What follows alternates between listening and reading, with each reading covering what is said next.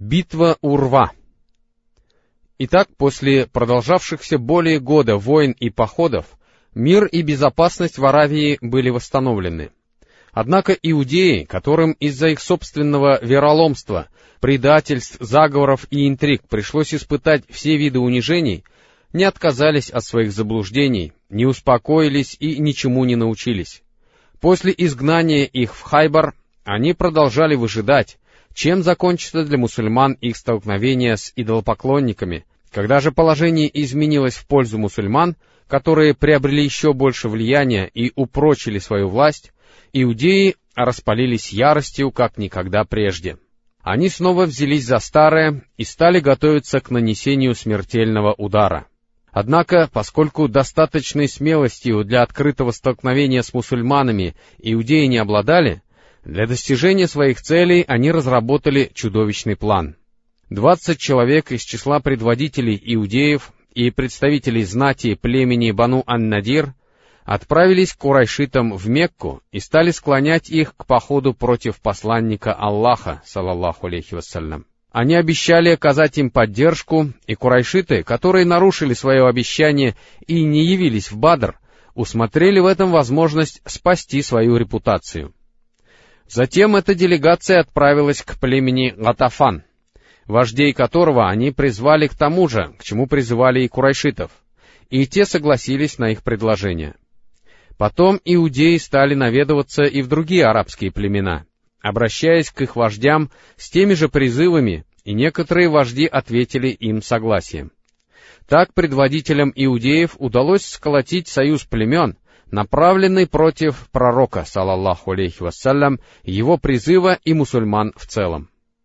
С юга на Медину двинулись курайшиты и кинаниты вместе с их союзниками из числа жителей Тихамы, общей численностью в четыре тысячи человек, под общим командованием Абу Суфьяна.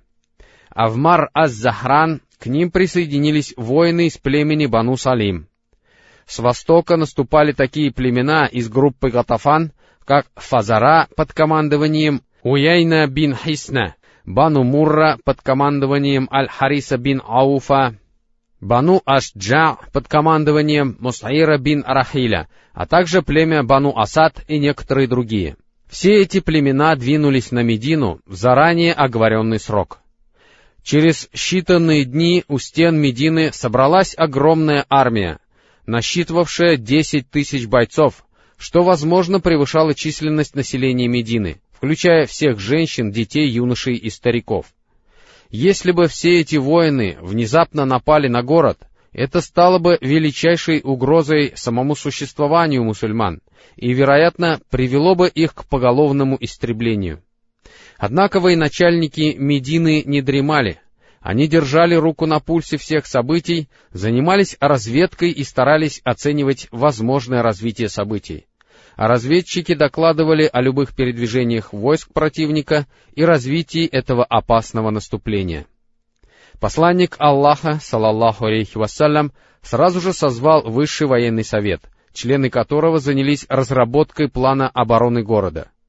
После обсуждения этого вопроса военачальниками и членами совета было решено принять предложение Сальмана Аль-Фариси, да будет доволен им Аллах, одного из достойнейших сподвижников, который сказал, «О посланник Аллаха, когда нас осаждали в Персии, мы окружали свои позиции рвом».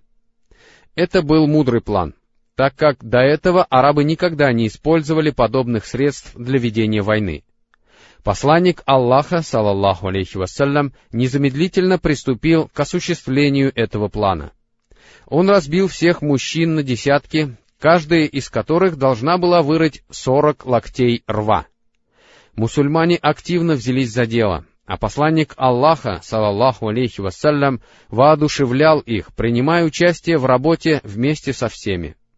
Аль-Бухари приводит хадис, в котором сообщается, что Сахаль бин Саад, да будет доволен им Аллах, сказал, «Мы были урва вместе с посланником Аллаха, салаллаху алейхи вассалям, Люди копали землю, которую мы носили на своих спинах, и посланник Аллаха, салаллаху алейхи вассалям, сказал, «О Аллах, нет жизни, кроме жизни в мире вечном, прости же мухаджиров и ансаров». Сообщается, что Анас, да будет доволен им Аллах, сказал, Однажды ранним холодным утром посланник Аллаха, салаллаху алейхи вассалям, направился к Арву и увидел, что мухаджиры и ансары сами копают землю, поскольку они не имели рабов, которые сделали бы это за них. Заметив, что они страдают от усталости и голода, пророк, салаллаху алейхи вассалям, воскликнул, «О Аллах! Поистине, жизнью истинной будет жизнь в мире вечном. Прости же ансаров и мухаджиров!» Они же ответили ему так, «Мы те, кто поклялся Мухаммаду в том, что будем вести джихад, пока живы». Сообщается, что Аль-Бара бин Азиб, да будет доволен им Аллах, сказал, «Я видел, как пророк, салаллаху алейхи вассалям, носил землю из рва, пока его густо поросший волосами живот не покрылся пылью. И я слышал, как, перенося эту землю, он повторял слова Ибн Равахи. «О Аллах, если бы не ты, не встали бы мы на путь истинный, не давали милостыню и не молились, не спошли нам спокойствие и укрепи наши стопы, если мы встретим врага. Поистине, они напали на нас, но если захотят они смутить нас, мы откажемся. И последние слова он произносил протяжно. Мусульмане активно работали, несмотря на муки голода. Сообщается, что Анас, да будет доволен им Аллах, сказал, тем, кто рыл этот ров, приносили по пригоршне ячменя, который им готовили, приправляя его прогорклым маслом, а потом его ставили перед голодающими людьми, и от этой неприятной на вкус еды исходил неприятный запах. Сообщается, что Абу Тальха, да будет доволен им Аллах, сказал, мы пожаловались посланнику Аллаха, салаллаху алейхи вассалям, на голод и показали ему, что к животу каждого из нас было привязано по камню. Сподвижники, да будет доволен ими Аллах, привязывали к животу камни, чтобы не так ощущались муки голода. А посланник Аллаха, салаллаху алейхи вассалям, показал нам, что к его животу было привязано два камня. Во время сооружения этого рва было несколько знамений, которые послужили свидетельством истинности пророчества Мухаммада, салаллаху алейхи вассалям.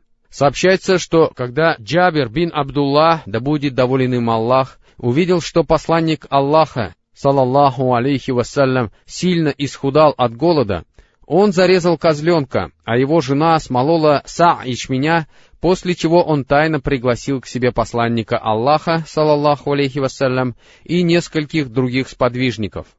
Однако пророк привел с собой всех рывших ров.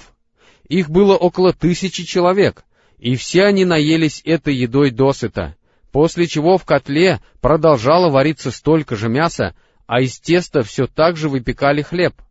Однажды сестра Ан-Ну'мана бин Башира, да будет доволен Аллах ими обоими, принесла корву горсть фиников, чтобы ее отец и дядя могли поесть.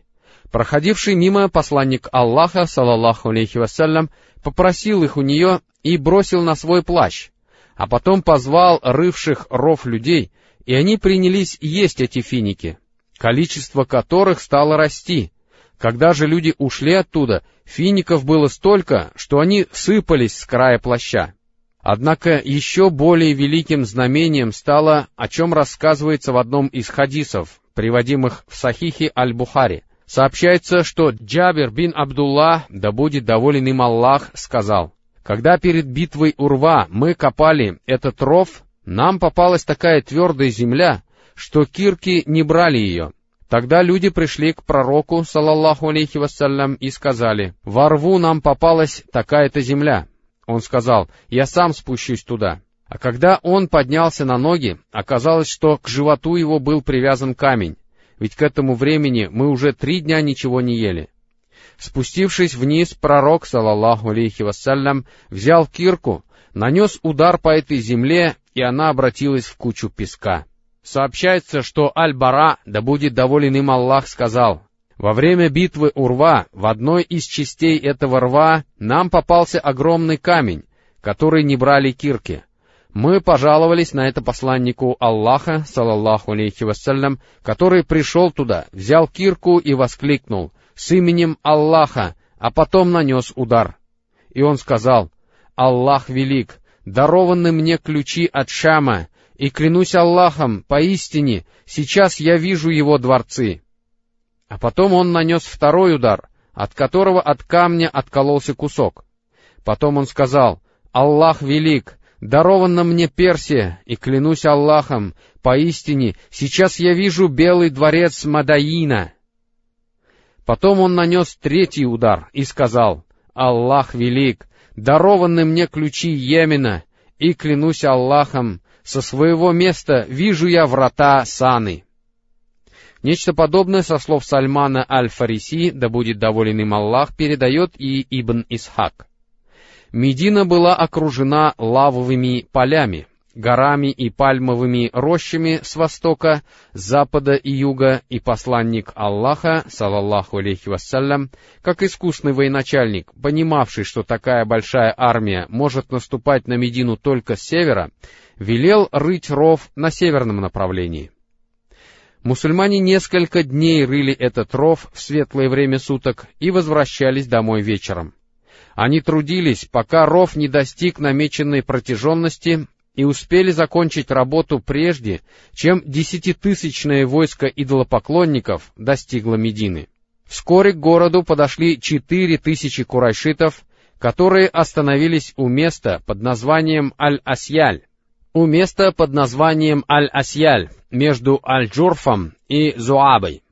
А потом подоспела и шеститысячная армия Гатафан и их союзников из Неджда, остановившаяся у Вади, расположенного рядом с горой Накама, близ Ухуда. Аллах Всевышний сказал, «Когда верующие увидели союзные племена, они сказали, «Это то, что обещал нам Аллах и посланник Его, и правду говорили Аллах и посланник Его, и это только увеличило их веру и повиновение. 22 аят, сура Сонмы. Когда же лицемеры и малодушные увидели это войско, сердца их затрепетали от страха, о чем Аллах Всевышний сказал. Вспомните, как лицемеры и те, сердца которых были охвачены болезнью, говорили, обещанное нам Аллахом и посланником Его, оказалось только обманом. Двенадцатый аят сура Сонмы.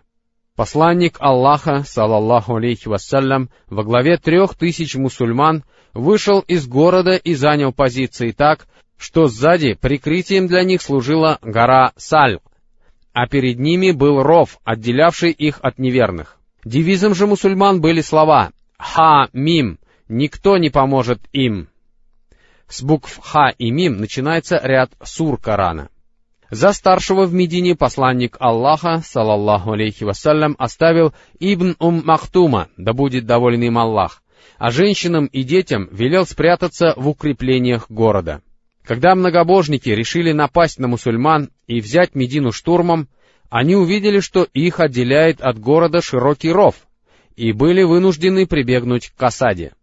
К подобному отправлявшиеся в поход многобожники готовы не были, ведь, как они говорили, ров был такой военной хитростью, с которой арабы еще не сталкивались, а следовательно и не могли принимать это в расчет.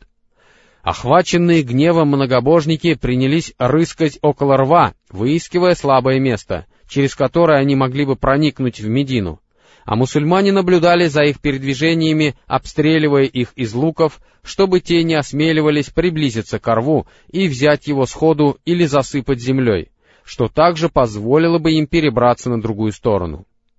Лучшие бойцы курайшитов не хотели оставаться в бездействии, дожидаясь, пока осада даст какие-нибудь результаты, поскольку это было им не свойственно.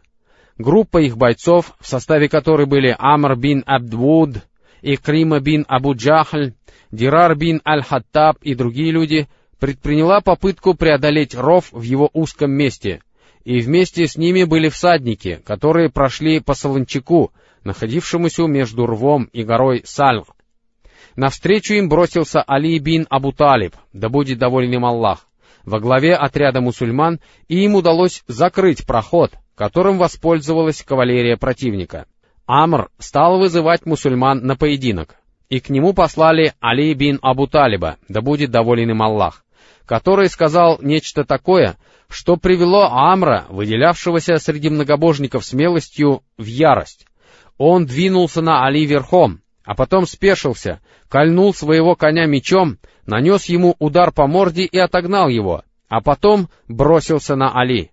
Они стали сражаться, и Али, да будет доволен им Аллах, убил его, остальные пустились в бегство и перебрались обратно через ров. При этом их охватил такой страх, что Икрима оставил на поле боя не только свое копье, но и тело Амра. В отдельные дни многобожники предпринимали отчаянные попытки преодолеть ров и засыпать его. Однако мусульмане храбро сражались, обстреливали их из луков и оказывали им яростное сопротивление в результате чего все их попытки закончились неудачей. Из-за занятости этой упорной борьбой посланник Аллаха, салаллаху алейхи вассалям, и другие мусульмане не имели возможности своевременно совершать некоторые молитвы. В обоих сахихах приводится хадис, в котором сообщается, что Джабир, да будет доволен им Аллах, сказал, «В день битвы Урва Умар бин Аль-Хаттаб, да будет доволен им Аллах, вернулся в лагерь мусульман после захода солнца и принялся ругать неверных хурайшитов. А потом сказал, «О посланник Аллаха, едва я успел закончить послеполуденную молитву, как солнце начало уходить за горизонт. Пророк же, салаллаху алейхи вассалям, сказал, «Клянусь Аллахом, а я вообще не совершил ее. Затем мы повернулись в сторону Будхана, и пророк, салаллаху алейхи вассалям, как и все мы, совершил омовение, а когда солнце зашло, он совершил сначала послеполуденную молитву, а после этого и закатную. Посланник Аллаха, салаллаху алейхи вассалям, так негодовал из-за пропуска этой молитвы, что даже призвал на многобожников проклятие. Аль-Бухари приводит хадис, в котором сообщается, что Али, да будет доволен им Аллах, сказал — в день битвы Урва пророк, салаллаху алейхи вассалям, сказал, «Да наполнит Аллах дома и могилы их огнем за то, что они отвлекли нас от послеполуденной молитвы до захода солнца». Имамы Ахмад и Аш-Шафигани сообщают, что многобожники помешали мусульманам вовремя совершить полуденную, послеполуденную, закатную и вечернюю молитвы. И потом они совершили все эти молитвы вместе. Имам Ан-Навави сказал, различие в этих сообщениях можно объяснить тем, что битва Урва продолжалась не один день, и эти события могли случиться в разные дни. Из этого следует, что попытки многобожников перебраться через ров, как и непрерывное сопротивление мусульман, продолжались не один день. Однако, поскольку противоборствующие стороны разделял ров, до кровопролитного сражения дело не дошло и в основном они ограничивались перестрелками. В результате этих перестрелок небольшие потери понесли обе стороны. Было убито шесть мусульман и десять многобожников, а еще одного или двух человек зарубили мечами. Во время одной из перестрелок Курайшит Хайбан бин Аль-Арка ранил Сагда бин Муаза, да будет доволен им Аллах, стрелой, попавшей ему в артерию, и Сагд возвал к Аллаху с такой мольбой. «О Аллах, поистине, Тебе известно, что ничего не хочу я так, как сражаться ради Тебя с теми людьми, которые обвинили Твоего посланника во лжи и изгнали его. О Аллах, Поистине я думаю, что это ты решил прекратить наше сражение с ними, но если война с курайшитами продлится, то оставь мне жизнь, чтобы я сражался с ними ради тебя. Если же ты решил прекратить войну, то открой мою рану и сделай так, чтобы я погиб на этой войне». Завершая же свою мольбу, Сахд, да будет доволен им Аллах, сказал, «И не дай мне умереть, пока я не порадуюсь отмщению, которое постигнет племя Бану Курайза». Пока мусульмане преодолевали все эти трудности, затаившиеся заговорщики готовились нанести им удар сзади. Хуяй, глава Бану Ан-Надир, отправился в поселение Бану Курайза и явился к их вождю, Кахбу бин Асаду аль-Курази.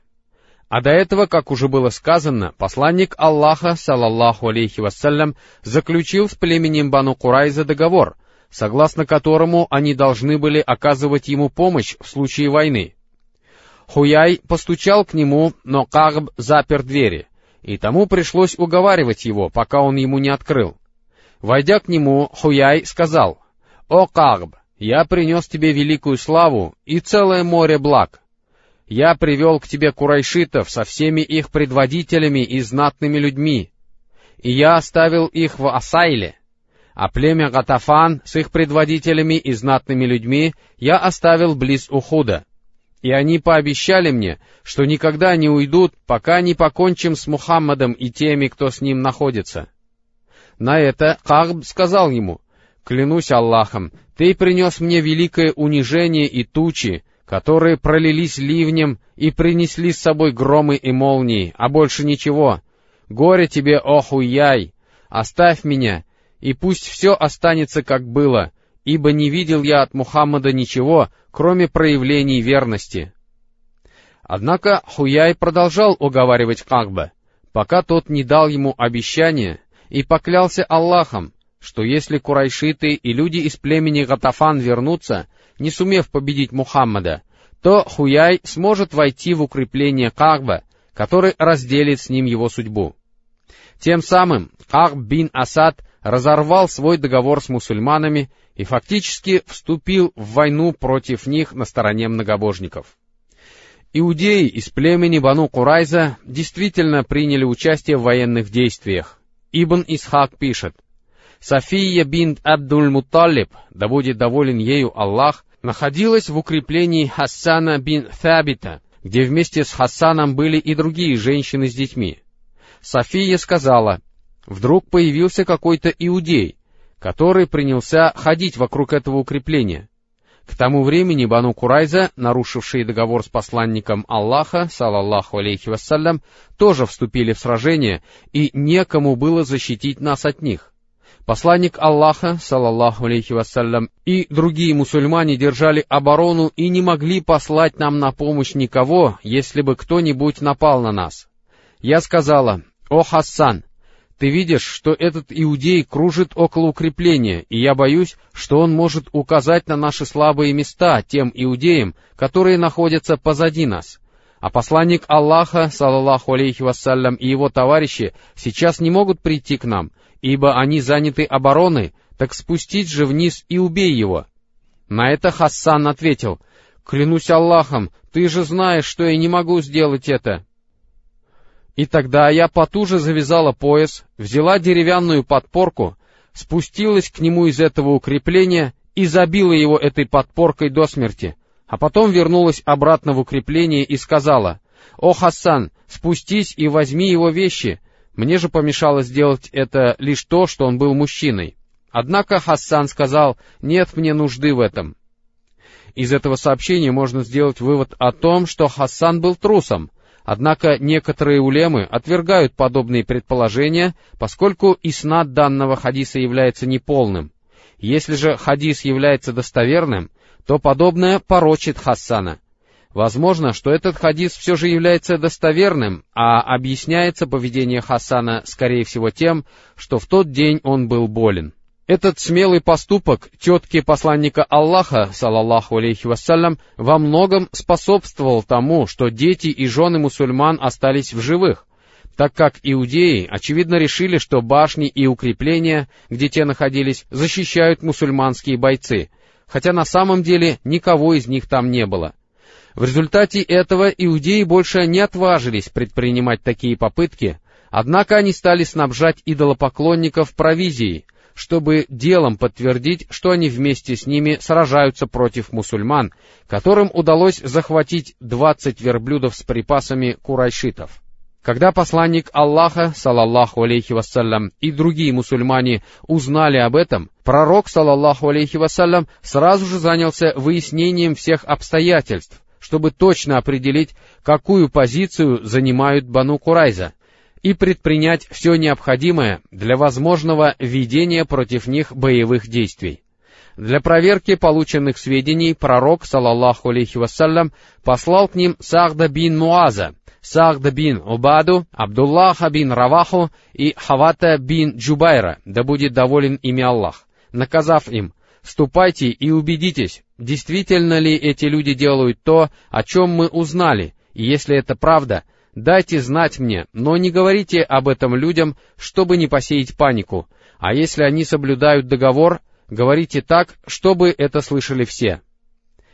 Приблизившись к иудеям, эти четверо увидели, что дело обстоит наихудшим образом, поскольку те стали открыто поносить их и проявлять по отношению к ним враждебность, оскорбляя посланника Аллаха, салаллаху алейхи вассалям, и говоря, «Какой посланник Аллаха? У нас нет никакого договора с Мухаммадом и нет никаких обязательств».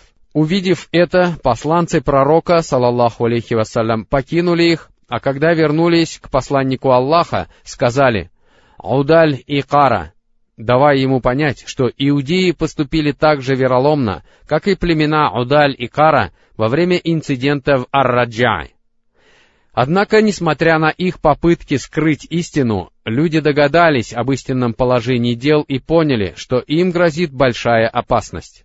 Мусульмане оказались в критическом положении, так как с тыла ничто не прикрывало их от возможного удара Бану Курайза. Перед ними находилась огромная армия, связывавшая их по рукам и ногам, а их женщины и дети были беззащитны и оставались поблизости от этих вероломных людей.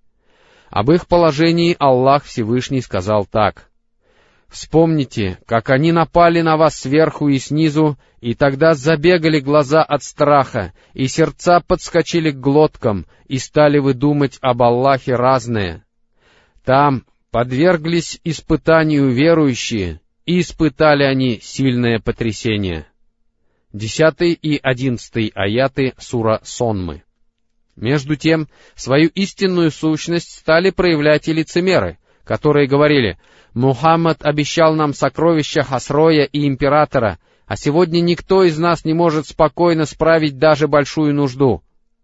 Иные же говорили в присутствии людей, дома наши беззащитны перед врагом, а поэтому следует нам уйти и вернуться к своим домам, ибо они находятся за пределами Медины. В результате этого люди из племени Бану Салима пали духом, о чем Аллах Всевышний сказал так. Вспомните, как лицемеры и те, сердца которых поражены болезнью, говорили, «Обещанное нам Аллахом и посланником Его оказалось только обманом». Вспомните, как некоторые из них сказали, «О, жители Ясреба, вы не можете противостоять нам, возвращайтесь же назад». И часть из них стала просить пророка, говоря, «Поистине дома наши остались без защиты, но дело было не в беззащитности, поистине, сами они думали только о бегстве. 12 и 13 аяты сура Сонмы. Узнав о вероломстве Бану Курайза, посланник Аллаха, салаллаху алейхи вассалям, прикрыл лицо плащом, лег и так долго не поднимался, что людей охватило уныние. Но потом надежда вернулась к нему, он поднялся и сказал, «Аллах велик! О мусульмане! радуйтесь победе и помощи Аллаха. А потом он принялся намечать план действий в создавшихся условиях, частью которого была отправка отряда воинов в Медину для предотвращения внезапного нападения на женщин и детей. Однако для того, чтобы союзные племена пали духом, надо было предпринимать какие-то решительные меры — для осуществления этой задачи посланник Аллаха, салаллаху алейхи вассалям, решил заключить перемирие с предводителями Гатафан, Уяйной бин Хиснам и Аль-Харисом бин Ауфом, предложив им треть урожая фиников Медины. За это они должны были увести своих людей и предоставить мусульманам возможность нанести быстрое и решительное поражение курайшитам, которые уже неоднократно могли убедиться в их силе. За советом по этому вопросу посланник Аллаха, салаллаху алейхи вассалям, обратился Сахду бин Муазу и Сахду бин Убаде, да будет доволен Аллах ими обоими, которые сказали, «О посланник Аллаха, если поступить так тебе велит Аллах, то мы слушаем и повинуемся. Если же ты просто решил сделать что-то ради нас, то мы в этом не нуждаемся, когда и мы, и эти люди были многобожниками и поклонялись идолам, они не могли и мечтать, чтобы съесть хотя бы один наш финик, если только им не предлагали его в качестве угощения для гостя, или они не покупали этот финик. Так неужели же после того, как Аллах почтил нас исламом, привел нас к Нему и даровал нам силу благодаря Тебе, мы отдадим им наше имущество? Клянемся Аллахом, они получат от нас только удары мечей. Пророк, салаллаху алейхи вассалям, одобрил их мнение, сказав, «Я сам захотел сделать это, когда увидел, что на вас обрушились все арабы». А потом всемогущий и великий Аллах, хвала ему, сделал так, что враги мусульман понесли поражение и лишились сил. Частью этого стало то, что один человек из Бану Гатафан по имени Нуайм бин Мас'уд бин Амр, да будет доволен им Аллах, явился к посланнику Аллаха, салаллаху алейхи вассалям, и сказал, «О посланник Аллаха, поистине я принял ислам, но мои соплеменники об этом не знают. Приказывай же мне, что пожелаешь». На что посланник Аллаха, салаллаху алейхи вассалям, ответил, «Ты один, так делай же, что можешь, ведь поистине война — это обман». После этого Нуайм, да будет доволен им Аллах, сразу же отправился к Бану Курайза, с которыми он дружил во времена Джихилии, и сказал их предводителям, «Вы знаете, как я люблю вас и какие отношения между нами установились». Они ответили, «Ты говоришь правду». Тогда он сказал, «Положение курайшитов отличается от вашего, ибо это ваш город, в котором находится ваше имущество, жены и дети, и вам отсюда никуда не деться. Курайшиты и Бану Гатафан явились сюда, чтобы воевать с Мухаммадом и его товарищами, и вы оказали им помощь. А ведь их селение, имущество и жены находятся в других местах. Если им представится удобный случай, они используют его. В противном же случае они вернутся к себе и оставят вас наедине с Мухаммадом, который отомстит вам. Они спросили, так что же нам делать, о Нуайм? На что он сказал, не сражайтесь вместе с ними, пока они не дадут вам своих заложников. И они сказали, ты подсказал правильное решение. После этого Нуайм, да будет доволен им Аллах, сразу же отправился к курайшитам и сказал им, «Вы знаете, как я люблю вас и как хорошо отношусь к вам». Они сказали «да». Тогда он сказал, Иудеи жалеют о том, что нарушили договор с Мухаммадом и его товарищами, и они написали ему, что возьмут у вас заложников и передадут их ему, после чего станут помогать ему в борьбе против вас. А поэтому, если они станут требовать у вас заложников, никого им не давайте. А затем Нуайм, да будет доволен им Аллах, явился к Бану Гатафан и сказал им нечто подобное. В одну из субботних ночей месяца Шавваль пятого года хиджры Курайшиты и Бану Гатафан прислали к иудеям гонцов, чтобы сказать им следующее. «Мы находимся не на своей земле, наши животные гибнут, а люди страдают. Поднимайтесь же с нами на бой против Мухаммада». Однако иудеи ответили им, «Сегодня суббота, а вы знаете, что постигло тех, живших до нас, кто нарушал субботу, Кроме того, мы не станем сражаться с вами, пока вы не пришлете к нам заложников». И когда гонцы вернулись к предводителям курайшитов и Бану Гатафан с таким ответом, те сказали, «Клянемся Аллахом, ты сказал о них правду, о Нуайм». После чего снова направили к иудеям гонцов, чтобы сказать, «Клянемся Аллахом, мы никого не пришлем к вам. Выходите с нами на бой против Мухаммада». И тогда предводители Бану Курайза сказали, «Клянемся Аллахом, Нуаем сказал о вас правду». После этого решимость обеих сторон ослабла, и в рядах их произошел раскол. Между тем мусульмане взывали к Аллаху Всевышнему с мольбами, говоря, «О Аллах, укрепи нас в том, в чем мы слабы, и избавь нас от страха». А посланник Аллаха, салаллаху алейхи вассалям, обратился к Аллаху с мольбой о помощи против союзных племен и сказал, «О Аллах, не спосылающий Писание и скорый в расчете, разбей эти племена! О Аллах, разбей и потряси их!» И Аллах услышал мольбы своего посланника и мусульман. После того, как в рядах многобожников произошел раскол, а решимость их ослабла, Аллах наслал на них ветер, который стал опрокидывать их палатки, не оставив на месте ни одного котла и ни одной веревки, в результате чего они пришли в полное смятение. И Аллах наслал на них ангелов, которые сотрясали многобожников и вселяли страх в их сердца. В эту холодную ночь посланник Аллаха, салаллаху алейхи вассалям, велел Хузайфи бин Аль-Яману, да будет доволен им Аллах, собрать сведения о врагах. Увидев их в подобном положении, Хузайфа, да будет доволен им Аллах, понял, что те готовятся к отъезду, вернулся к посланнику Аллаха, салаллаху алейхи вассалям, и рассказал ему, что они готовы вернуться. Так Аллах отразил нападение врагов посланника Аллаха, салаллаху алейхи вассалям, обрушив на них свой гнев, и они ничего не добились. Аллах избавил своего посланника, салаллаху алейхи вассалям, от необходимости сражаться с ними, выполнил свое обещание, поддержал свое воинство и оказал помощь своему рабу, и один разбил племена, после чего пророк, салаллаху алейхи вассалям, вернулся в Медину. Скорее всего, битва Урва происходила в месяце Шауаль пятого года хиджры. Многобожники осаждали посланника Аллаха, салаллаху алейхи вассалям, в течение месяца или около того. Разные источники указывают на то, что эта осада началась в месяце Шауаль, а закончилась в месяце Зулькагда. А Ибн Сард, да будет доволен им Аллах, сообщает, что посланник Аллаха покинул свои позиции Урва в среду за семь дней до окончания месяца Зулькарда.